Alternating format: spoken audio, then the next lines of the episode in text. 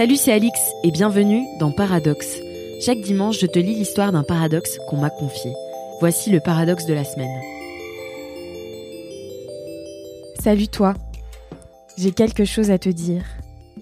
Je défends le body positivisme, mais moi, je ne veux pas dépasser une taille 38.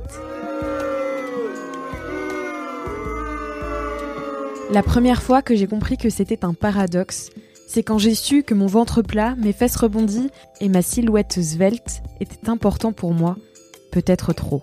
Après mon premier semestre de ma passesse, j'avais passé trois mois à seulement travailler, me laver, manger, dormir, sans m'accorder du temps pour bouger. Durant les vacances de Noël, j'ai voulu me peser. J'avais pris 4 kilos.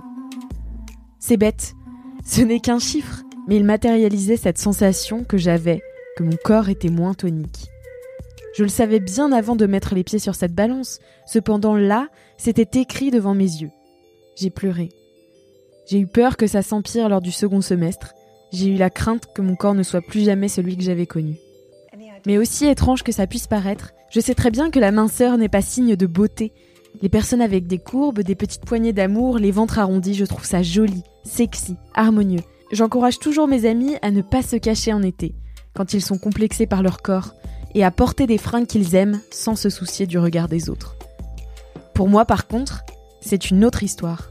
Je ne me trouve bien que dans cette silhouette fine. Et je ne veux pas le dire à mes amis, sinon ils pourraient tous et toutes se méprendre et croire que je leur mens quand je les complimente, alors que je les trouve sincèrement belles et beaux. J'aime à croire qu'un jour j'arriverai à être moins stricte envers mon corps, celui qui me protège et me transporte. Accepter qu'il évolue avec moi, pas en moins bien ni en mieux, mais dans une enveloppe différente. Mais pour l'instant, oui, je suis encore imparfaite.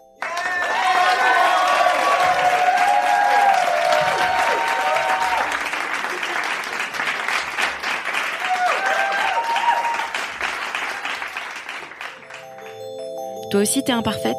Toi aussi t'es nuancée et t'as des contradictions? Alors envoie-moi ton ou tes paradoxes à podcast at mademoiselle.com. Et à dimanche prochain pour un nouvel épisode de Paradoxe.